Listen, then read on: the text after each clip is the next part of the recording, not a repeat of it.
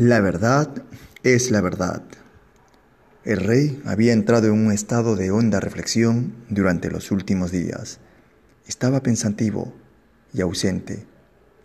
Se hacía muchas preguntas, entre otras, por qué los seres humanos no eran mejores.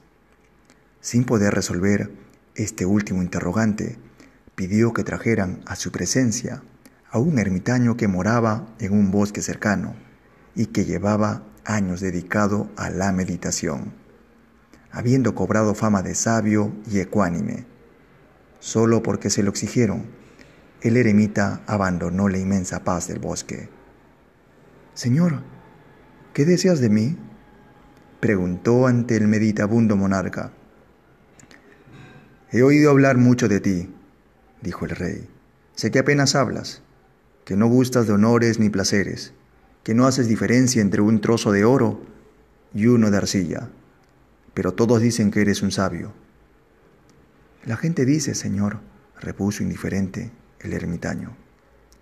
A propósito de la gente, quiero preguntarte, dijo el monarca, ¿cómo lograr que la gente sea mejor?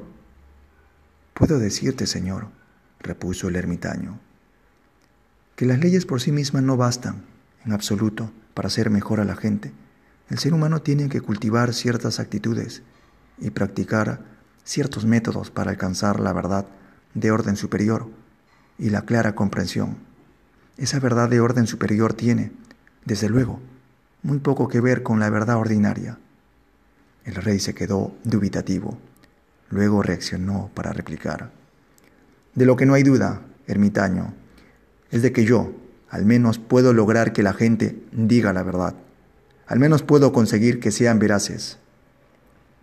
El eremita sonrió levemente, pero nada dijo. Guardó un noble silencio. El rey decidió establecer un patíbulo en el puente que servía de acceso a la ciudad. Un escuadrón a las órdenes de un capitán revisaba a todo aquel que entraba a la ciudad. Se hizo público lo siguiente. Toda persona que quiera entrar en la ciudad será previamente interrogada. Si dice la verdad, podrá entrar. Si miente, será conducida al patíbulo y ahorcada. Amanecía. El ermitaño, tras meditar toda la noche, se puso en marcha hacia la ciudad. Su amado bosque quedaba a sus espaldas. Caminaba con lentitud. Avanzó hacia el puente. El capitán se interpuso en su camino y le preguntó, ¿A dónde vas? Voy camino a la horca, para que podáis ahorcarme, repuso sereno el eremita. El capitán aseveró, No lo creo. Pues bien, capitán, si he mentido, ahórcame. Pero si te ahorcamos por haber mentido, repuso el capitán, habremos convertido en cierto lo que has dicho, y en ese caso, no te habremos ahorcado por mentir, sino por decir la verdad. Así es, afirmó el ermitaño. Ahora usted sabe lo que es la verdad, su verdad. Y ahí termina este cortísimo post.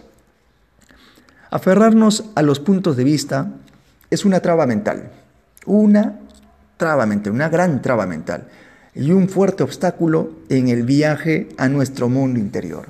¿Sí? Si deseamos descubrir nuestro mundo interior, debemos dejar a un lado los puntos de vista, creencias, prejuicios, opiniones, asumiendo que tenemos la verdad, cuando en realidad no la tenemos. No nos permite vivir en equilibrio. Por eso es muy importante la búsqueda de la verdad constante. ¿Y de qué manera podemos identificar la verdad? Cuando hay un equilibrio total entre nuestro mundo interior y también el mundo de los demás. Bueno, sin nada más, nos vemos hasta el siguiente post y a empezar el día de hoy con mucho entusiasmo y sobre todo, sobre todo, con esas ganas de encontrar la verdad y vivir en equilibrio como tiene que ser.